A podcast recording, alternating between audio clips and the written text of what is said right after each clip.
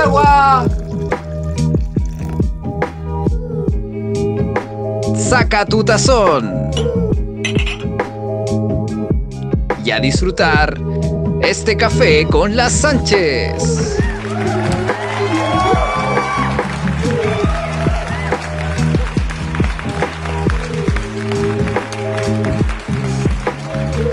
Hola aldeanos y aldeanas, ¿cómo están? Nosotras aquí muy feliz eh, después de una larga, larga semana de trabajo, muy contentas de estar con ustedes otro fin de semana más. Eh, bueno, eh, ¿cómo estás Yuli? Hola hermana, bien, súper bien. También terminando una semana laboral de mucha, mucha exigencia, pero contenta de verte, de escucharte. Bueno. Oye, yo quiero partir este programa eh, con los saludos personalizados. Y hoy día eh, les traemos a nuestra mamá o mamadre en el caso de la Yuli, la Gemita, la Gemita Valenzuela. Y eh, bueno, yo quisiera dedicarle estos saludos personalizados a ella, quien nos envió un audio eh, bastante, digamos, sabio y que yo quisiera, Juli, que tú lo puedas reproducir, por favor, a todo esto de los famosos comentarios de, del lenguaje de este par de, de hembras que hay detrás del micrófono, para con esto cerrar ese tema. Así que, Juli, ponle play. Ahí va. No, si no se trata de eso. Se trata de que eres como eres en realidad, pero no, no, que de, insolente, ¿no? Yo creo que uno tiene en la vida que ser más transparente y si le gusta a alguien le gusta y si no, no, no. Estás haciendo tú y la, Julieta igual. Y el que le gusta, le gusta y el que no, no. A mí me parece bien, pero yo a mí me llamaba la atención porque como cuando estamos juntas, usted no habla de insolencia, pero eso no significa, la insolencia para mí no significa nada, no es una falta de respeto, para nada. Toma, cachito de goma. Ahí está, las palabras de nuestra madre, así que por lo tanto, eh, si a mi mamá y, no le importa que nosotras hablemos eh, grosería supuestamente, entonces caso cerrado. Gracias mamá, un beso, te amamos. Gracias. Oye, qué sabia, qué sabia mujer. O sea, ojalá todas las mujeres de su edad pensaran así. Porque la verdad es que justamente ese es el segmento que más le molesta el tema del garabateo. Así que yo también me quedo tranquila y me siento con la licencia para, digamos, Para mandar a de tomarme sus palabras. De la concha, no, es de, es de ser como uno es nomás, ya basta, Exacto. basta de la apariencia. Oye, hermana, bueno, hablando de lo mismo, de ser como uno es, esta semana he tenido tantas, tantas reuniones por, por Zoom, eh, miles de horas sentada en el computador, ¿cachai? Y esta semana yo no estoy con las niñitas que están con el papá, yo no sé realmente cómo uno lo hace con los cabros en la casa, porque de verdad que ha sido extremo, extremo esta pandemia. Bueno, y para hablar de este tema, tenemos a nuestra invitada, nuestra ¡Bravo! queridísima y estimadísima doctora Anabel, que nos va a acompañar hoy día a hablar del tema de la pega. ¿Cómo estás, Ana? Hola chicas, bien y ustedes cómo Bien, están? súper bien. Feliz de tenerte verte, aquí. Anita. Ay, yo feliz también de verlas, de escucharla y de escuchar a la tía, a tu mamá, Reni, un cariño también para ella. La encuentro genial, lo máximo. Y yo antes de partir les quiero agradecer a ustedes también por generar este espacio de reflexión, de diálogo, de abrirse, sacar los tabús, dejar de lado todas las creencias, los prejuicios y cosas. Oye, que al final hay que tener claro solo una cosa, chiquilla. Al que le molesta, el problema es de esa persona. Y uno tiene que tener claro que cuando algo le molesta es porque a uno le falta eso. Amiga, amigo, tiene que integrar aquello que le falta, ¿ya? Entonces, cuando a mí me molesta mucho algo, es porque me tiene que hacer sentido, tengo que reflexionar en torno a eso. Entonces, ¿qué cosas hay ahí ocultas? ¿Qué traumas tiene usted ahí? ¿Por qué le molesta tanto el garabato? Algo hay, amigo, amiga, así que Sí, hay super- que verse supere, ahí sí, y por favor, sí, supera a su mamá, supera a su todo, papá, todo supera a su primo, sí, bien. Súper sabio. viste, si la doctora puta que nos hace bien aquí en este programa, oye, ¿sabes qué? Puta, Excelente consejo, doctora. Oye, y toda la razón, oye, pero en uno de los ámbitos donde, donde uno más modera el vocabulario, por lo menos a mí lo que más me cuesta es justamente la pega. O sea, en la pega, yo que trabajo en una universidad, o sea, cuando está con el decano, el vicedecano, la secretaria académica, uno no le puede llevar garabato y a mí me cuesta, me cuesta, me cuesta, me cuesta un montón. Pero lo logras. Sí, pero a veces igual se me sale, no, de repente igual delante de los alumnos de repente se me sale pero uno que otro, ¿cachai? Y ahí se, se ríen todos. Pero también es, uno es el estilo de uno, ¿cachai? Que también yo creo que eso es importante. Cuando uno trabaja, mantener el estilo de uno, claro, moderar un poco de acuerdo a las circunstancias, porque tampoco no es desubicada, ¿cachai? Pero, pero me refiero a que uno mantener el estilo, o sea, si uno anda muerta de la risa permanentemente, echa la talla, yo en mi trabajo me muero de la risa, o sea, de verdad, me muero de la risa, en este que estoy ahora porque hay otros donde seguro que lloraba 24/7, pues, pero ahora eh, no me muero de la risa, es que hay trabajos y trabajos, pues hay equipos y equipos de trabajo, no sé si a ustedes les ha pasado. Sí, de todas maneras, bueno, y es importante mencionar eso, Yuli, porque la risa, el garabato es parte de nuestra vida y hay contextos en donde uno tiene que reprimirse más que en otros y uno de esos lugares es el trabajo. Entonces, obviamente que uno no puede vivir reprimida en todos los contextos de la vida y hay que canalizar y votar por algún lado, ¿cierto? Aquellas cosas, porque como tú bien dices, hay momentos en los que uno tiene que ubicarse y adaptarse, y todas las presentes aquí somos mujeres integrales, multifacéticas y con capacidad de adaptación y de adecuación, o sea, o sea, en este, en, este espacio... En este espacio todo se permite, pero no crea que uno anda así por la vida en cualquier lugar. Oye, yo soy una señora casada, también soy madre. Claro, no, si te digo que si no nos adaptáramos, Gaya, estaríamos comiendo basura en la calle, te digo, al tiro. Por lo menos la yo. Oye, y a propósito de adaptarse, claro, pues mira, yo me cambié un montón de veces de trabajo, hartas. He trabajado, bueno, la mayoría de las veces en universidades y cuando uno llega a un trabajo nuevo, no sé, ya después de pasar todo lo psicolaboral y el hombre bajo la lluvia y todas esas cuestiones que uno me pregunta, que uno, yo, yo cada vez he ido mejorando mi hombre bajo la lluvia, ¿cachai? ahora en 3D, una gota grande y ahora una gota chiquitita. Muy 3D. Ahora una gota chica. Antes la y entonces entendé y llevo lápices de colores para hacer, el paraguas de color. No, pero yo lo he ido mejorando porque al principio era como muy tétrico, ahora pongo un hombre bajo la lluvia contento, con botas, no sé. Bueno. Con paraguas. Y, después con paraguas, que es lo más importante, con paraguas. Con paraguas, pero un paraguas bien grande. y vestido. vestido, claro. Claro, sí, pero no, en pelota no. Y entonces, y después de eso ya, pues llega el primer día de trabajo y tú empezás a cachar cómo, cómo es la gente, cómo se relaciona la gente, ¿cachai? Entonces tú cachas al tiro el tono como formal, displicente, eh, tenso, eh, arribista, no sé, competitivo, ¿cachai? O buena onda. No sé si les ha pasado a usted. Y bueno, yo he trabajado, como te digo, en varias universidades y en una universidad donde trabajé, que obviamente no voy a decir el nombre, había cámara gay. En todas partes, en las salas de clase, en los pasillos, en todas partes había cámaras. Y era como que en, la, en las oficinas, ¿no? Y esa, las oficinas eran como transparentes todas. Te separaba un vidrio. Sí, eso está bien, pero una cámara o un igual eso es como cámara en los pasillos y es como es como se llama esta película donde está Jim Carrey mirándolo de arriba. Ay, como que le hicieron un reality de su vida. Ya, sí. así era. Ah, Truman Show. Truman, Show. Esa, era esa, esa universidad era como Truman Show. Imagínate. Privada, privada, seguro. No, no. Obvio que sí, porque ya que pudieron comprar cámara, yo dije, el tío está cuestión Y en educación. No, pero no voy a decir, pero entonces me pasó este chascarro. Ya, esto voy a contar para que después hablen. Yo estaba en un laboratorio, ya, yo trabajaba como en un piso donde había laboratorio. Y estábamos con una profe, súper buena onda, ella, profe de biología, echando la talla, echando la talla. Y en todas las salas de clase había como un anexo de teléfono, ¿cachai? Porque de ahí uno llamaba, ¿cachai? Y atrás del laboratorio tenía como una oficinita la laborante ¿cachai? Donde ella tenía su teléfono, el computador, y ella manejaba, por ejemplo, el PPT de atrás, ¿cachai? Ya.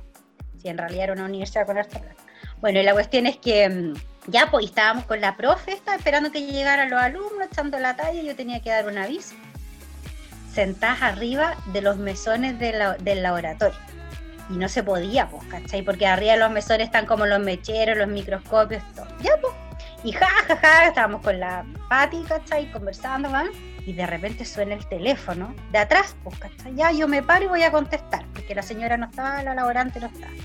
Contesto, el decano, bájense de la mesa. ¿Podís creer eso? No, nos estaba mirando por la cámara. por la cámara. Hago la horrible. cara. Igual Renata, es medio un, un rasgo, sí. No, a ver, dos Psicópata completo. Gaya, así era la cuestión. Alguien te mira todo el rato. Imagínate. Oye, Y el decano, Julieta, bájense de la sala. Y yo cuando me dijo eso, miré a la Pati y esto no puede. Ay, sí, sí, doctor. Le dije, nos bajamos al tiro. Pati, bájate de la, Pati, bájate de la mesa.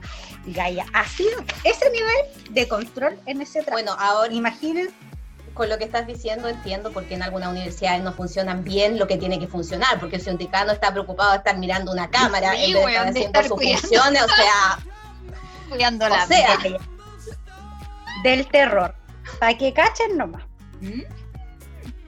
Yo- no, cuático. Bueno, es que en, en los trabajos hay harto, pues claro, cuando uno, yo igual he pasado por hartas universidades de la región, ¿ah? por las tres más importantes, para que no crean que aquí están con cualquier pelagato adelante al otro lado, y le también he tenemos trabajado bueno, sí, pues. Exacto, le tenemos buen currículum para que la gente no crea que uno dice garabato porque sí nomás. Porque sí, no, porque no sabe otra Porque palabra. flight, porque flight. Exacto, no. Le he pasado por las tres universidades más importantes de esta región y también por otra eh, de la índole que dice la, la colega aquí.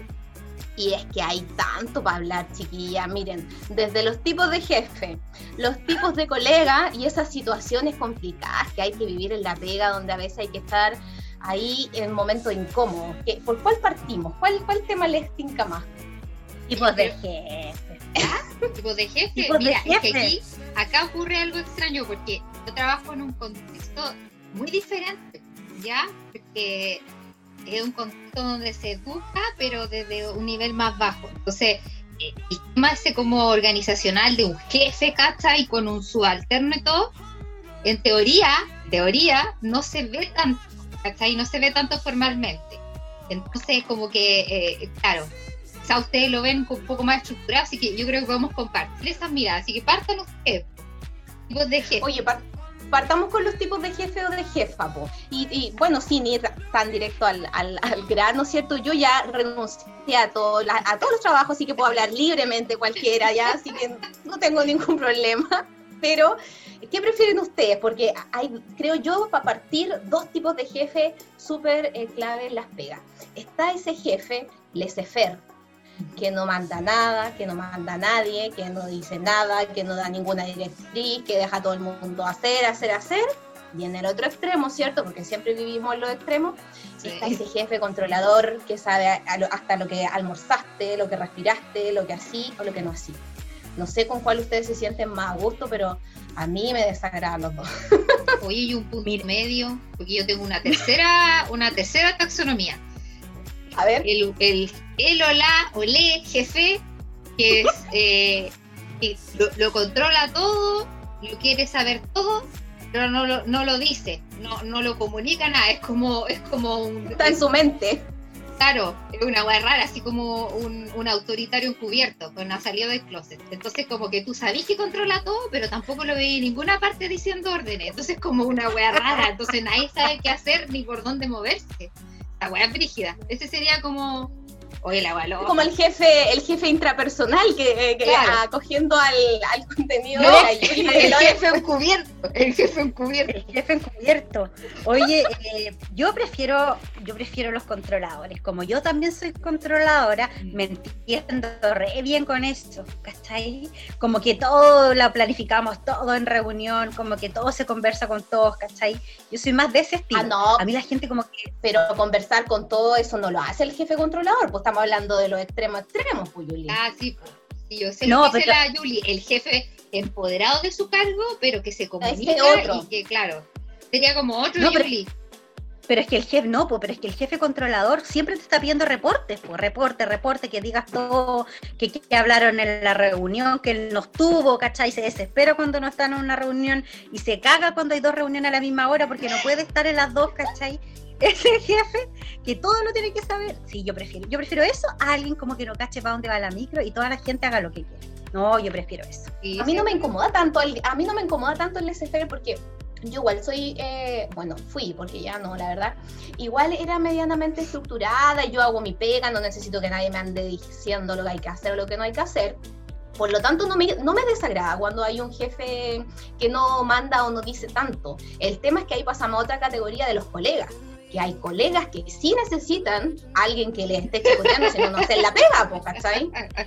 Oye, pero Sí. sí, no, sí es verdad. No, sí es verdad, claro. No toda la gente está tan autorregulada como uno. No, yo también, a mí me dicen algo y lo tomo como que me lo voy a tatuar en el cuerpo. O sea, eso es, y hasta el final, o sea, tiene que hacerse esta comunidad de aprendizaje y eso me lo tatúo en el brazo, ¿cachai? Hasta el Oye, final la muerte. ¿Sabes que me risa lo que dice la Yuli? Porque en el fondo, claro, huevona sola. Me parece bien parecida, no sé por qué será. La wea es que me pasa lo mismo. A mí, yo, yo me- en la pega me, me emputezco cuando la wea no está clara desde la cabeza, ¿cachai? Y dice sí, que va a pasar. Entonces llega la weona, parecía que la mandó la otra a decir esto, pero tú no sabís qué onda. Y esa wea a mí Sí. me saca mis cabales. Así como, a ver, este es tu rol, pero a ver, lo oficializaron, yo no tengo idea. Porque ahí como que me pongo weona, porque siento que eso es lo más nocivo, ¿cachai? Cuando, cuando no se comunica y no se deja claro la estructura, porque de verdad se necesita, porque la wea es tan caótica de pronto que tú necesitáis saber y necesitáis saber de la cabeza. Yo creo que el peor jefe es el que no sabe ser jefe. Sí, pues Sí. ese, ese es el peor, el que no cachó que, que tenía a cargo un montón de gente y un buque. Pero eso a que- mí no me han tocado tanto. No, Pero ese igual es, es típico, sobre todo igual Julia en los contextos educativos de rango más alto, porque hay mucho cargo político, pues, mucho hueón y hueona que es designado, ¿cachai? Que en el fondo no cumple con el perfil para ser jefe, pero lo pusieron ahí por un favor político, porque apoyó la campaña de etc, etc. Y cuando está ahí el momento los que hubo es cuando uno se da cuenta que en realidad no, te, no tiene dedos para el piano. Claro, sí, pues también pasa eso y ahí no hay nada que hacer, pues, ¿cachai? Porque en el fondo tú qué vayas a alegar si lo pusieron por otra cosa. Pero mira, ya, bueno, esos son los tipos de jefe. Pero yo también, yo quiero decir que yo siento, cada vez que llego a una pega, como te digo, me he cambiado N cantidad de veces, pero N, N, N. Yo y trabajé en Santiago también y trabajé una, eh, una vez, iba, fui a hacer clase a Valdivia, una universidad, ¿cachai? También me pegaba el pique en buga, yo no sé cómo lo hacía, tenía, no sé, tenía 30 años. Em, y también, eh, bueno, y entonces tú llegas a un, un trabajo, y yo siento que todos los trabajos son como la oficina del happening.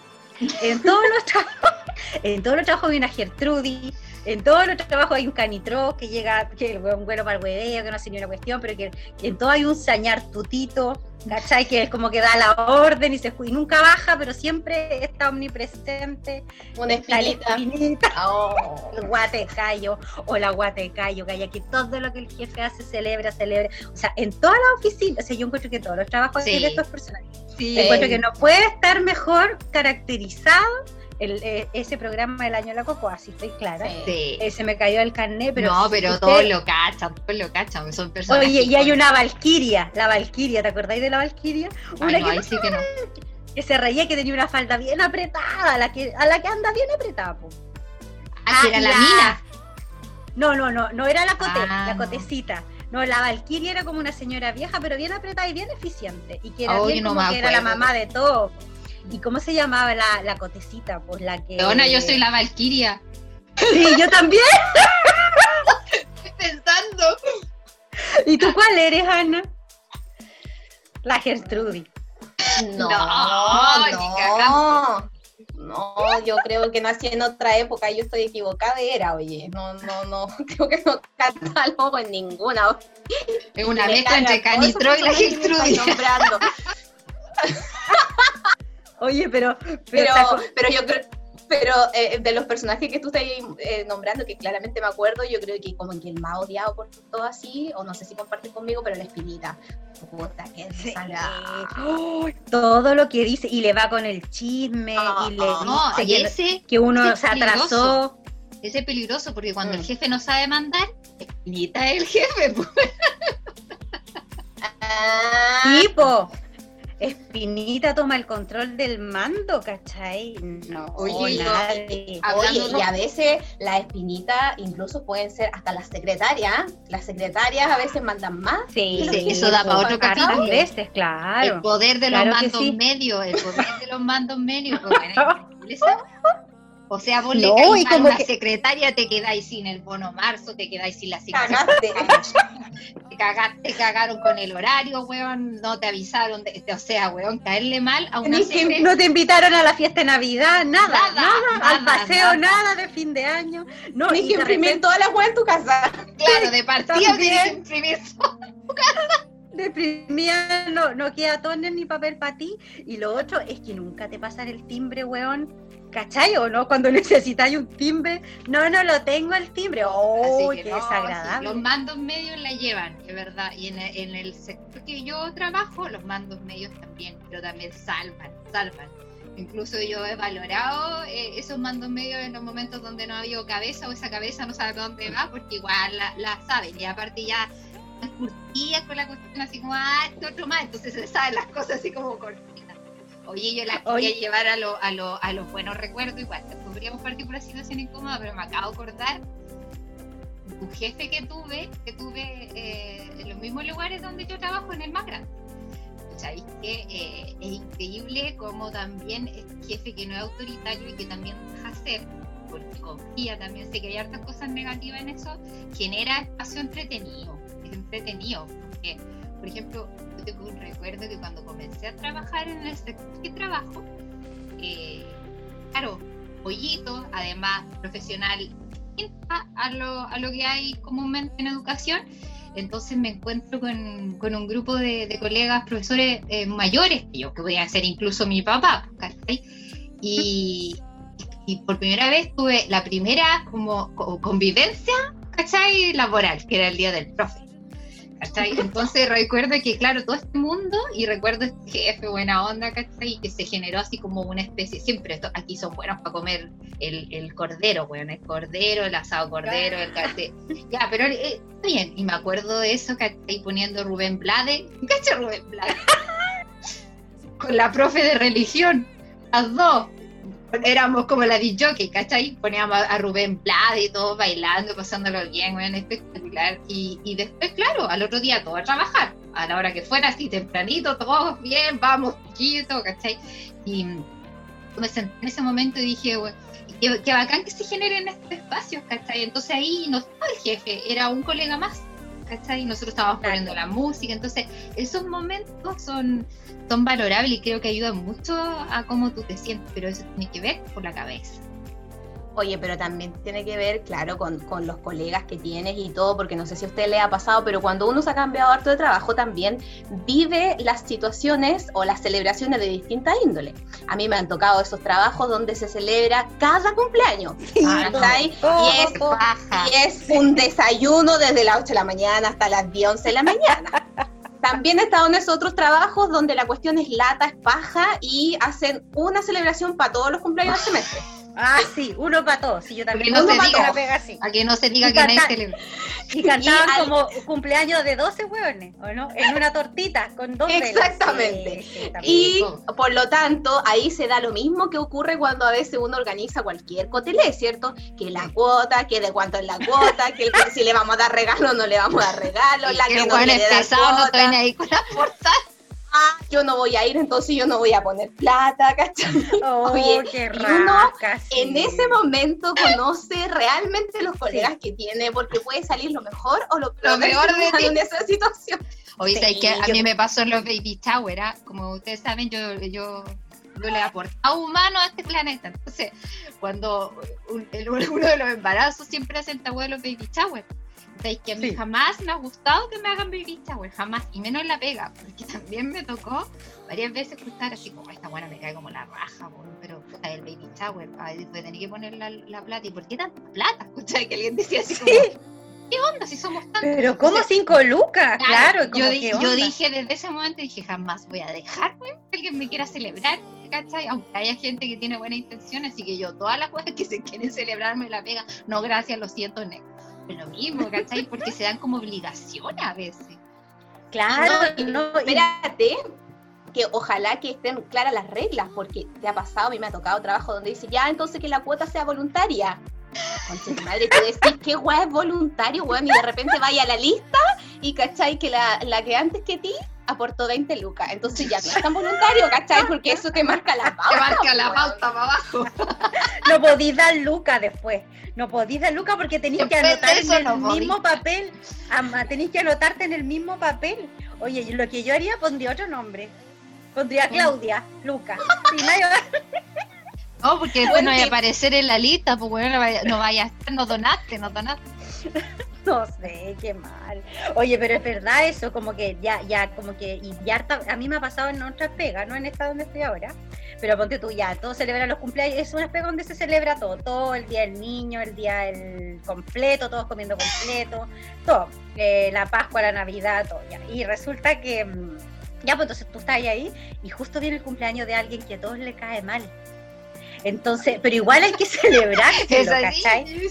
Porque si se le celebraste a toda la unidad, ¿cómo justo cuando le toca Obvio. la espinita no lo vaya a celebrar?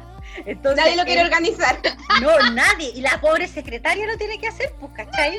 Porque nadie se ofrece. Y la secretaria empieza a mandar WhatsApp, ya, ¿qué le compro? Ya, y, y, para ese cumpleaños, la weá pisa. Nadie quiso En nada. hacer ni un. No, nadie quiso hacer nada. Se compra pizza, una botella de Coca-Cola de 3 litros. Y todo, empie y todo empiezan a mandar sus excusas 10 minutos antes. ¿Cacharon o no? Ah, sí, sí. Hoy, disculpa, yo quería estar, pero tengo una reunión y postergada. Sí, no, lo siento, no puedo. No, mi hijo, me llamaron desde el colegio de mi hijo. Esa es la mejor excusa. Me llamaron del colegio de mi hijo y llegan ya. Y los que llegan por cumplir o porque no cacharon que todo el mundo está desertando, tiene que apoyar eh, eh, de tres personas el cumpleaños, muerte. Sacarlo Esa adelante. cuestión es horrible. Sacar adelante el cumpleaños, cantar bien fuerte cumpleaños. Claro, que no se note pobreza. Ay, qué terrible. pero Es que yo he sabes sido que- de, yo he sido de esas tres que están que están ahí en ese cumpleaños perrando. No, yo creo, yo creo que yo he sido la que nadie quiere celebrar. Por eso mismo, Mira, yo por eso mismo yo me excuso de no estar en mi propia celebración. Porque si no es mi gente que yo sé que me quiere, yo no, yo no le celebro nada. así. Es que sabéis que Reni, yo creo que aquí eh, nos solapamos con otros temas que hemos hablado, los límites. Los límites es importante. Y por ejemplo, yo igual que soy una persona súper directa y mis ex colegas lo podrán corroborar, yo siempre que llego una pega trato de dejar los límites establecidos desde el principio. Ponte tú, me carga hablar de la vida personal en el trabajo. Me carga, ¿cachai? Y no sé si les ha tocado, pero hay un montón de gente que las dos primeras horas del trabajo es de hablar de lo que hicieron la noche anterior, lo que hicieron el fin de semana, que a dónde fueron con los niños, toda la historia. La novela, la novela que se están, se están Yo- mandando, sí.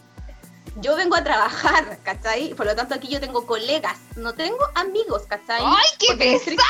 qué pesada! Qué densa, qué densa la dos Pero si es No, está verdad, bien, a mí me gusta, pero suena tan pesado. Ah, Mira, es verdad. Y hay gente que me dice, ay, no, es que son mis amigos. ¿Salís de vacaciones po. con esa gente? No, pues si No. ¿Va a tu casa? No. ¿Pasáis alguna vacación con esa persona? No. Entonces no, calo- no califican como amigos. Sí, pues, bien, eso está claro. Entonces, Y que te hecho- celebre alguien que no es amigo, entonces habría que ponerlo ahí.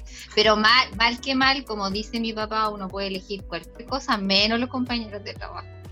Oh, sí. Bueno, es que esa parte es la más difícil y la más compleja, porque mucha que nos ha tocado aguantar cada ser humano en, en la vida laboral, ¿ah? ¿sí o no? Oye, sí. Mira, a mí me ha tocado trabajar con gente, mira, desde milicos para abajo. Yo trabajé en el hospital militar. Julieta, puedes correr la cámara que te estoy viendo a la pura frente. Ya, Ahí sí, hombre, ya. Ahora sí, ahora Julieta, hola. Hola, hermana. Ya, pues desde Milico, también con gente ultra mega derecha, casi que tenían una foto del Pinocho en su oficina. Eh, no, todo, gente lana, de todo, gente resentida, gente amorosa, empática, pero yo de verdad, y no es por que ahora esté en este trabajo, pero en este trabajo tengo un súper equipo. Te juro la que espinita. No, no. sé ¿Cuál es la Yuli? Ya se supo, todos lo supimos. Ya salió, ya, Oh. bien, te queremos igual. No. Gaya, es que mira, yo trabajo con puros cabros jóvenes, ¿cachai? Todos millennials, super pro, ponte tú. Hoy día teníamos una reunión esta con los 100 profes y dele que mi internet salía con tres rayas de cinco. Se me caía la cuestión. Le dije, Elías, Jorge, porfa, atinen con esto, acá están los PPT por si los profes no lo... Oye, pero un aperramiento que yo nunca había visto, y ya, profe, deles, y casi que yo podría no haber estado después de que organizaba y moderaba toda la Una cuestión foto.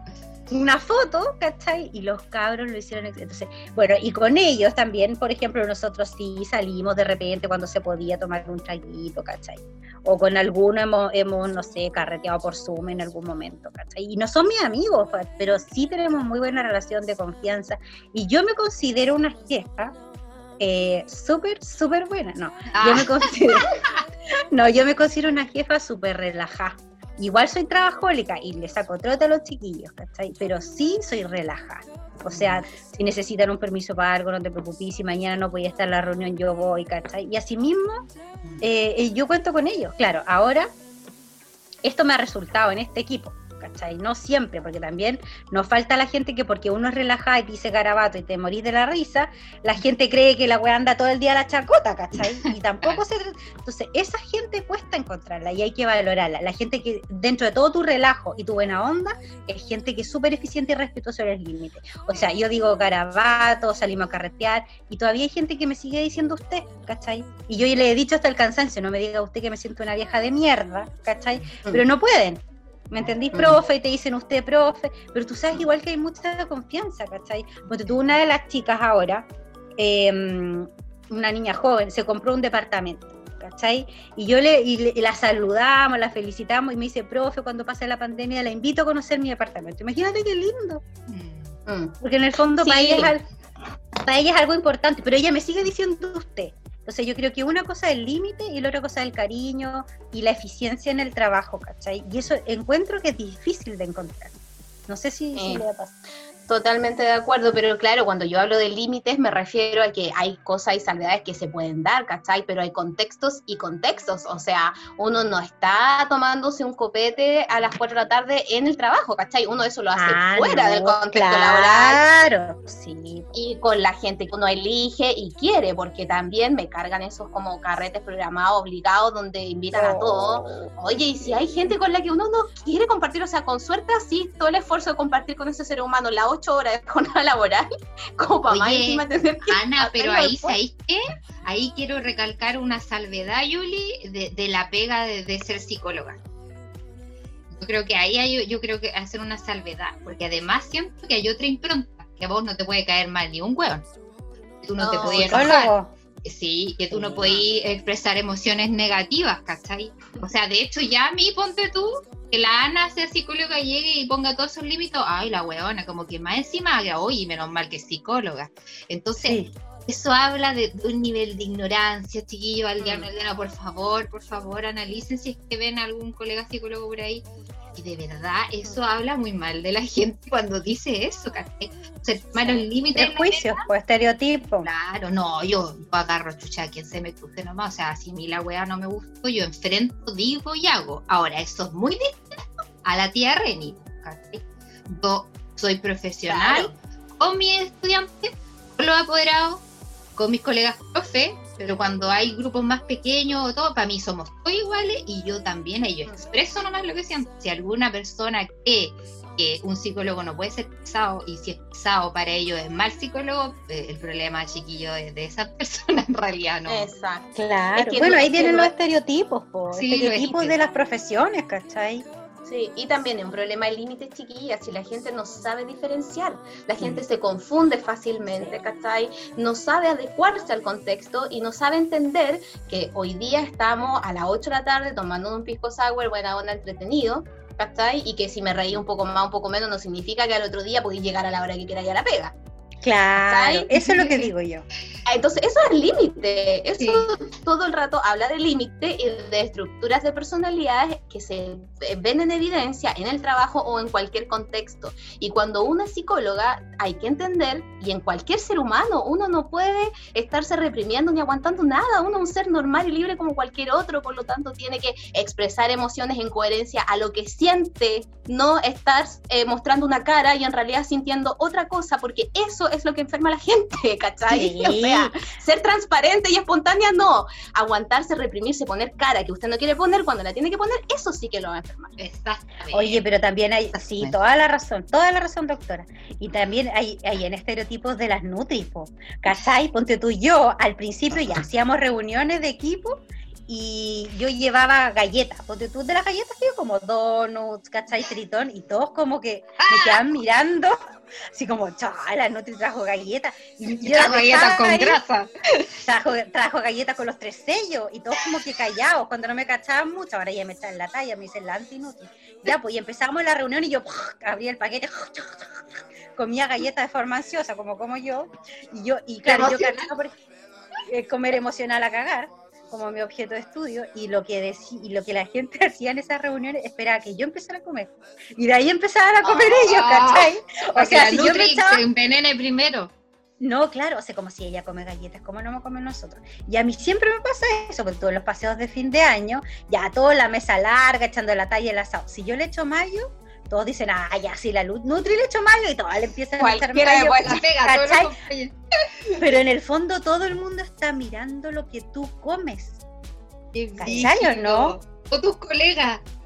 Toda la mesa mirando. Y si la Julieta tomó pisco sour, ya, entonces quiere decir que no tiene tantas calorías, ya tomemos pisco sour, ¿cachai no? Claro, Así como ustedes Sí, pues así como ustedes tienen el estereotipo de ser buena onda y todo, lo tienen también conmigo con la comida, pues, y empiezan, oh, menos mal que es Nutri, y se empiezan a reír. Ay, bueno, perdona que te diga, pero es mucho más soportable el estereotipo de, de, de colega Nutri el de colega psicóloga, bueno, porque por último es la comida, en cambio no, esta wea es como, oye ya, pero que la psicóloga se manda una dinámica. Oh, típico, típico, sí.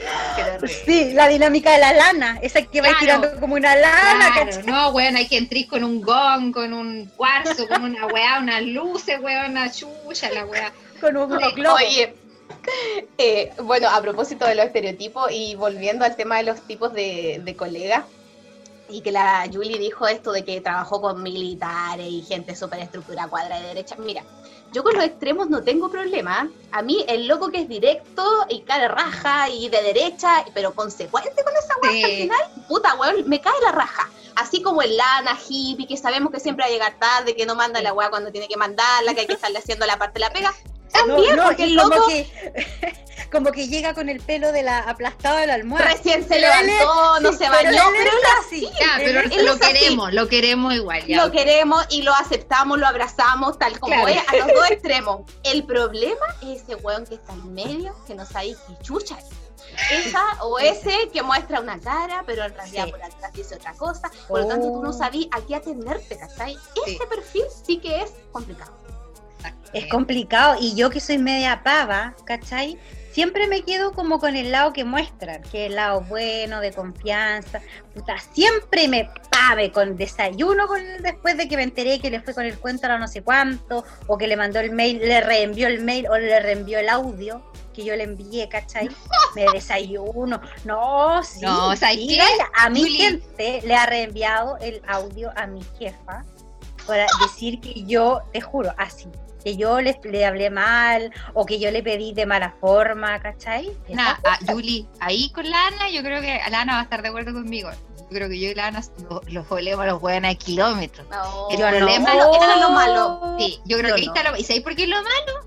Porque uno tiene que vivir aguantando que todo el resto sea la weá, y tú sabes que esta weá te la están vendiendo, pues entonces el resto de los colegas, ay, qué buena onda este tipo, qué buena onda, y tú, ¿cachai? Y decir, no, no, ¿cachai? Entonces eso Yo la compro al tiro, no, yo no, yo no la compro. Es que ese es el problema de ser psicóloga, pues, que uno, no es que ande leyendo a la gente cada rato, pero hay ciertas estructuras, conductas que uno las huele y las olfatea al tiro.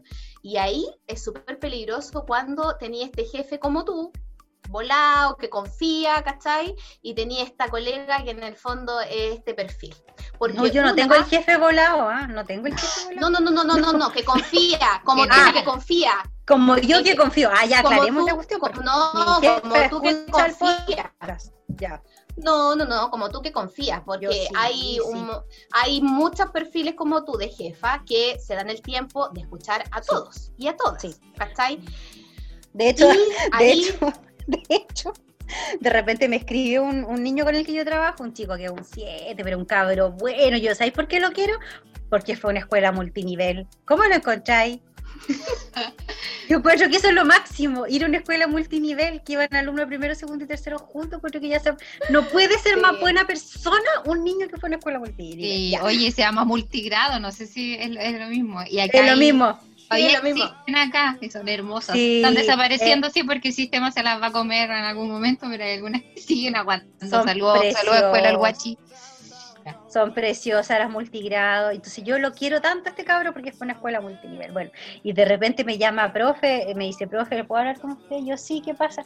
No, necesito atención psicológica. Y me llama y es que la no sé cuánto, ¿cachai? Pero yo lo escucho porque también eso es parte de, para saber también lo que le pasa a cada uno, ¿cachai? Pero yo me la compro, Gaya, y ahí estoy mal. es que, es que ¿sabéis por qué estáis mal ahí, Yuli? Claro, porque una cosa, a mí igual me ha tocado ser jefa, y igual tengo que escuchar obviamente a todos mis a todas las personas que trabajan conmigo, pero uno tiene que poner límites, vuelvo al tema, los límites.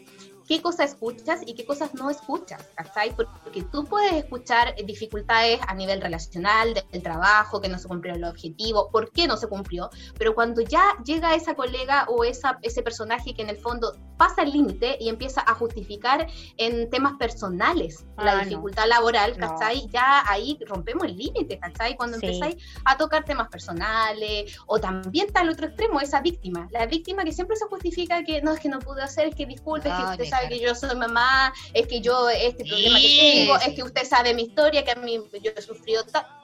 No, o sea, chiquilla, hay momento y momento, y hay contexto y contexto para todo. Sí, es verdad. Sí, Oye, sí, Ana, era un, un consejo. Yo de verdad quiero hacer tu opinión así profesional, doctora.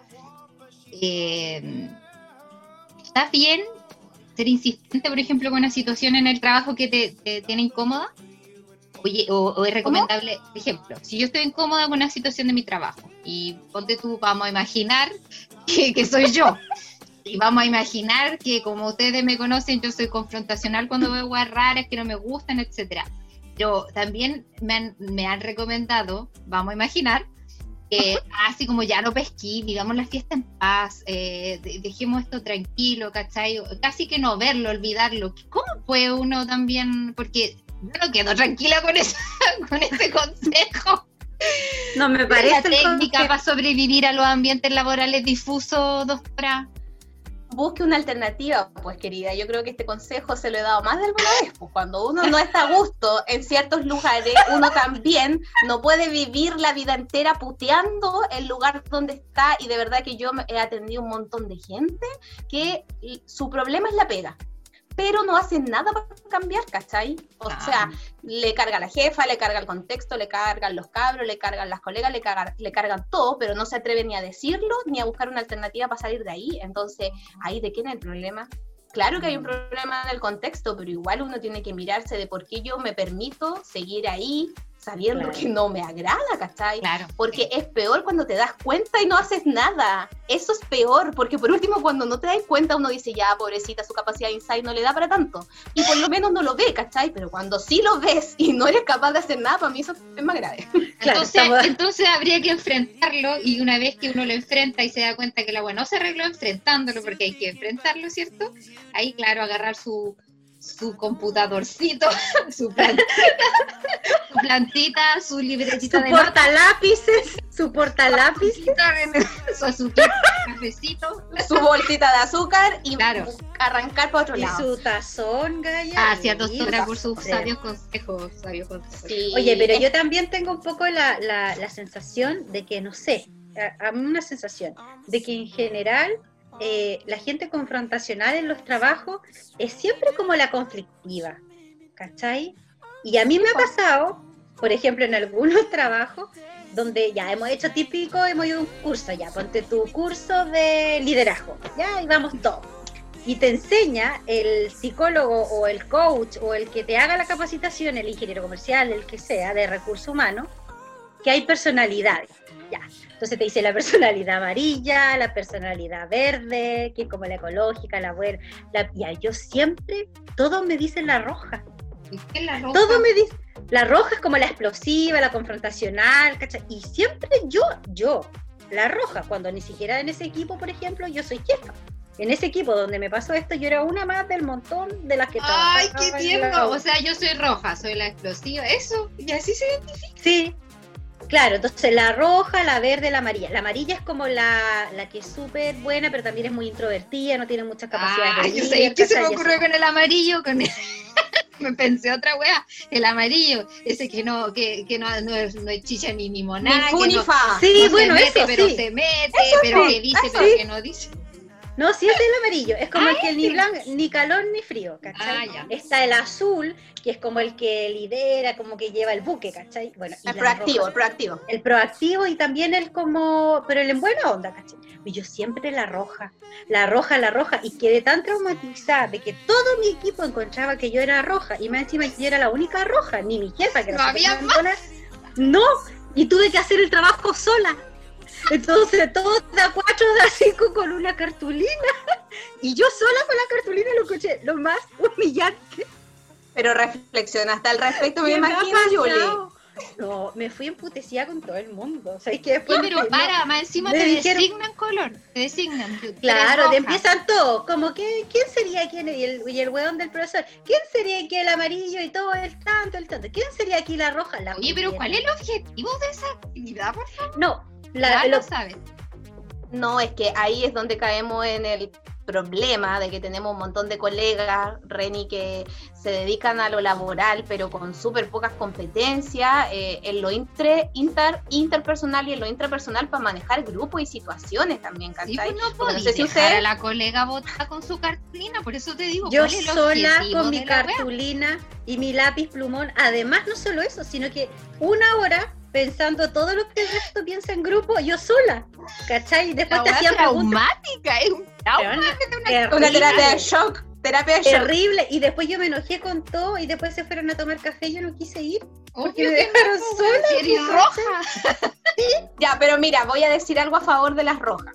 Horrible. ¿Por qué? Bueno, lo primero es decir que ya el tema de las categorías, colegas y a todo el mundo que esté escuchando ese podcast, eso ya está out, o sea, hace rato que dejamos atrás el tema de categorizar a la gente, que está así, que está así, que está aquí, que está allá, eso out. Somos seres humanos integrales que tenemos distintos perfiles según el contexto, eso es lo que somos, ¿cachai?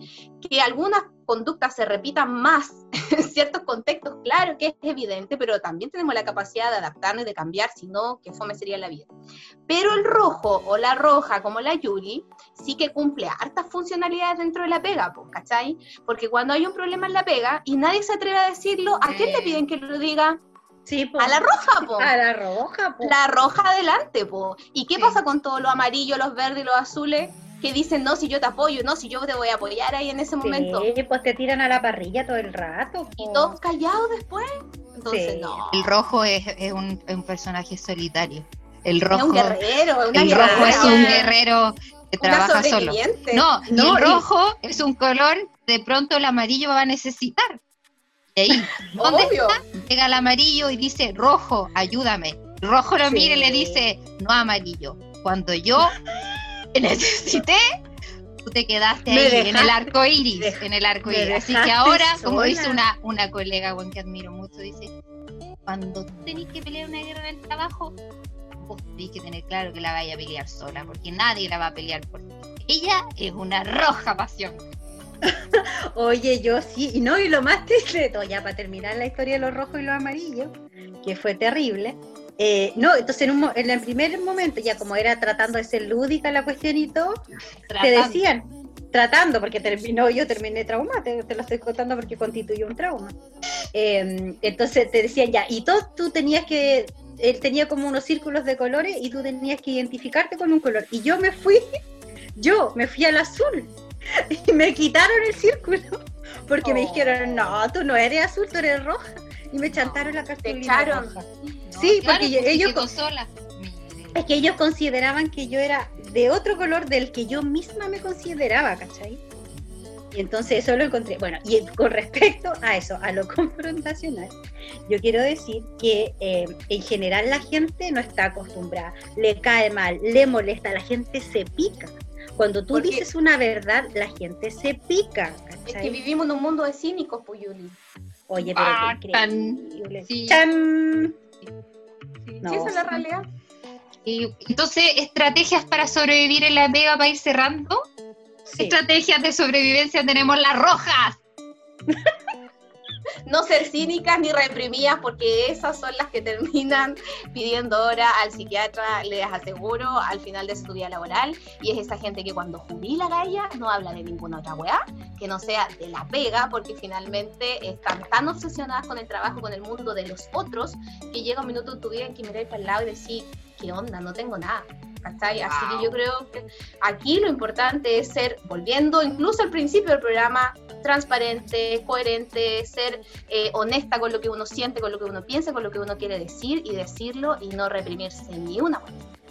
Muy Sí, bien. y yo creo que eso hay que ser súper consecuente y coherente, porque yo igual sentí, voy a seguir hablando de esa ocasión, Igual sentí cuando era ¿Ven? roja. Ese es el problema. ¿Ven? No, que todo es esto yo con mi hermana. Mira cómo la dejaron.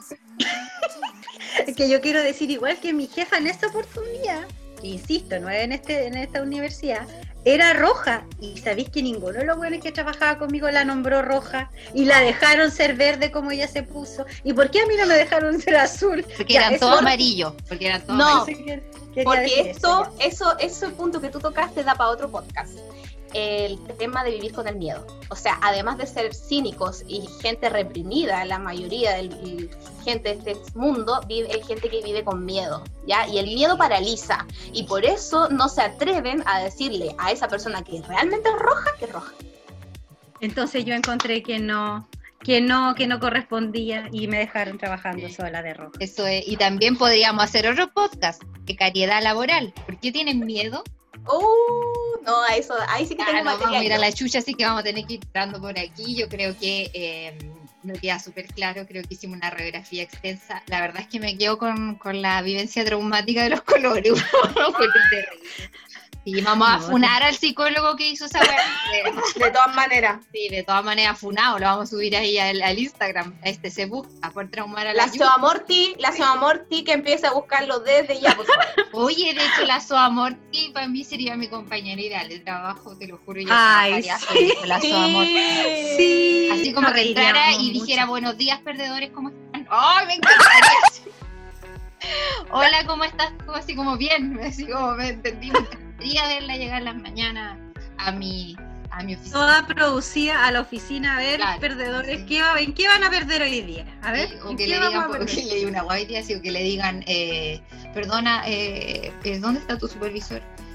¿Qué te crees tú, presidente de la República, weón? Así como esa onda media negra de la Morty me encanta. Yo creo que todos tenemos que tener una soa Morty en el trabajo, chiquillos. Y también una. Sí, no podemos Una ser. muerte interna, igual que te esté hablando ahí. Y valoricemos las emociones recordando. negativas, valoricemos las emociones negativas, por favor, en el trabajo. Sí. Si me molesta algo y yo lo quiero decir y no es algo positivo para el resto, hay que decirlo, claro. No vamos a entrar a los golpes ni a las ni a las tiradas de silla ni de mesa, pero hay que hacerlo. Es un- Sí, pero yo, sí, yo creo que también. Yo creo, que, yo creo que es sano, que es importante y sobre todo es fiel a la personalidad de uno, ¿cachai? Porque en el fondo eh, uno tiene que ser en el trabajo, insisto, como el sello de la personalidad de uno también se tiene que traer, porque ese es el aporte de uno en el trabajo, ¿cachai? Si tiene una persona tibia, que no se mete, que todo le da lo mismo, no está ahí aportando al equipo, ¿cachai? Entonces todas las personalidades, rojos, verdes, negros, azules, todos sirven, ¿cachai? Pero la, la idea es que uno tiene que ser fiel a lo que uno es, ¿cachai? O sea, tienes que para tener mí, un color. Tienes que tener un tienes color. que tener un color y representar. Sí, tienes que tener un color y todos los colores son importantes, ¿cachai? Eso es lo que aprendimos también en esa vez, que obviamente yo lo, lo pasé pésimo, pero efectivamente, el que era azul tenía más de esto, el que era verde tenía más de lo otro, el amarillo que no servía para nada, el rojo que era el que llevaba el problema para adelante, ¿cachai? O sea, todos sirven para algo y eso yo creo que es súper importante y uno no tiene que tener miedo y los jefes tenemos que tratar en el fondo de, de recibir y de valorar todas las personalidades, ¿cachai? Porque El- todos tienen algo que aportar. El tema ahí, Yuli, igual para cerrar el tema de, de lo laboral, es que esos colores se tienen que complementar.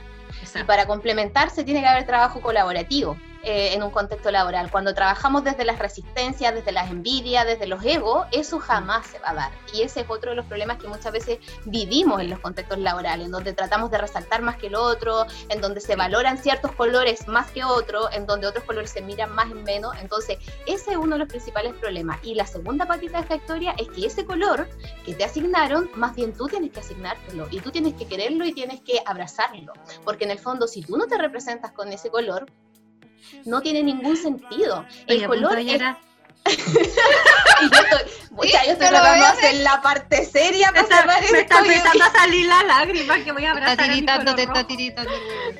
Pero sí es verdad, lo que pasa es que hay momentos en que los colores que los otros ven de mí, a lo mejor sí, soy así, pero yo todavía no he llegado a ese momento en que yo abrace y quiera ese color. Por Sí, lo tanto, no me lo refrieguen en la cara, ¿cachai? Sí, ya llegará el momento en el que yo acepte que soy roja y que tengo que aprender del amarillo, del verde y de los otros, ¿cachai? El tema es que no me pueden obligar ni enrostrármelo en la cara todos los días porque uno no va a la pega a eso, ¿cachai? Uno Ni va a dejarte, hacer ni las dejarte cosas haciendo sola la cartulina. No. ni dejarte en evidencia, ni dejarte sola, ni ninguna de esas estrategias que no aplican para el contexto laboral donde uno busca un, un compañerismo, ¿cachai? Uno a eso va la pena. Exacto. eh, voy a hacer una campaña, no más amarillos, por favor. Eh, Todos Sí, somos rojos. sí, todos, somos rojos, cacho. Sí, todos somos rojos y a veces verde, pero nunca amarillo. Eso me gusta. Ya, es eh, que el amarillo es intermedio, pues, ¿cachai? Entonces, No, Tibiecito, tibiecito, me carga, yo- me carga mira, me carga trabajar con, con positivo y con amarillo. Yo creo que es la peor doble, ya. Bueno, chiquilla, eh, creo que ha sido una intensa y variopinta experiencia hablando de esto, porque realmente se notó aquí que todas tenemos vivencias brígidas de trabajo. Pero siempre, pero siempre roja, siempre roja. Así que bueno, le agradezco un montón, chiquilla. eh, me encantó esta conversación. Anita, otra vez más, de verdad tu aporte. A lo mejor nos cagamos de la risa algunos, pero yo que soy colega de la Ana, sé que aquí hay un, un Sí. sustrato teórico importante que igual es como subámosle el pelo a la conversa también. pues. Así que No sea puro. sí, Sí. gracias por ese aporte. Gracias, Anita, de verdad. Anita. Y esperamos tenerte con nosotras una próxima vez. Bueno, gracias. Hay que, no sé si hay alguna mención, Julia, antes de que la. Ya, entonces nuestra Anita, ¿qué tema, qué tema eh, le va a dedicar a la Pipo? sí, pues para cerrar esta jornada tan entretenida y muchas gracias por invitarme una vez más, vamos a poner un tema cero reprimido. O sea, cántelo, grítelo desde el corazón, apasionadamente, puta jefe del grupo. Bien, bravo, que estén bien, chiquillas. Un besito. Chao, besito a las Chao, dos. chao. Chao, aldeano. Uno sobre el otro. Un empate.